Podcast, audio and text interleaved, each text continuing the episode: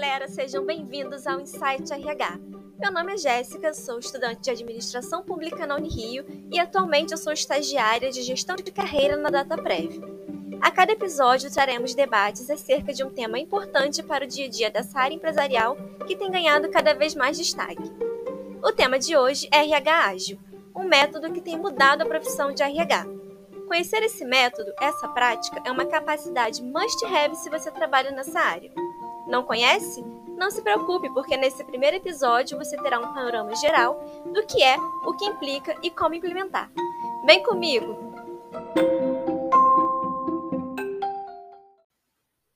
Bem, para começar, é bom considerar porque o RH ágil é importante. Organizações em todo o mundo estão buscando maior agilidade nos negócios para inovar e enfrentar os desafios deste ambiente de negócios que está cada vez mais complexo e volátil. Quando a gente fala em RH ágil, temos que pensar em três elementos: cultura, processos e ferramentas. Quando a organização foca só em processos e ferramentas, ao invés de um RH ágil, ela terá um RH um pouco frágil. Isso porque, quando o foco é só nesses dois elementos, sem entender a cultura organizacional, o mindset fica difícil de entender, porque a cultura é importante na adaptação e flexibilidade do negócio, e para isso, o propósito e os valores devem estar bem claros. O RH ágil geralmente é dividido em duas seções: o ágil para RH e o RH para ágil. O ágil para RH trata de abraçar o mindset ágil, as ferramentas e técnicas no trabalho e aplicar dentro das equipes e projetos. Já o RH para ágil trata do papel que o colaborador tem na transformação organizacional ágil, ou seja, de como o mindset ágil é utilizado para reinventar as práticas de RH e as pessoas para o futuro do trabalho. No geral, no RH ágil, o valor é centrado no ser humano, mais precisamente no valor que você entrega ao cliente e ao seu negócio. Isso porque o objetivo é enriquecer constantemente a experiência do usuário e a experiência do trabalho do funcionário.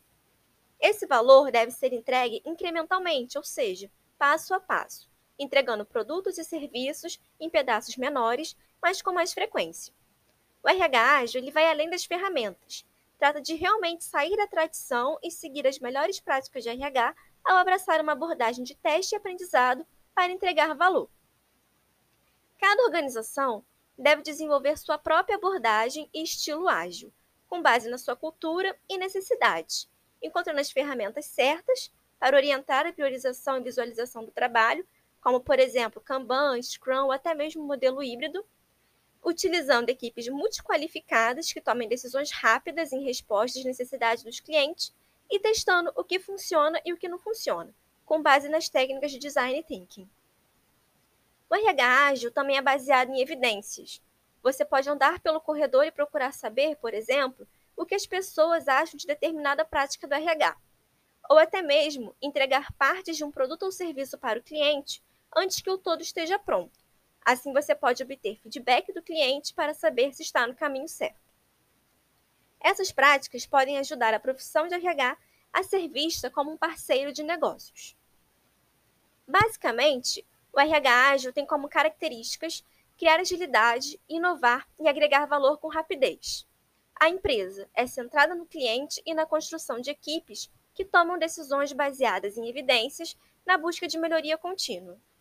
As ferramentas são importantes e você precisa entender qual modelo é o melhor para a organização. Além disso, é preciso repensar o RH na perspectiva do usuário, ao invés da perspectiva do RH.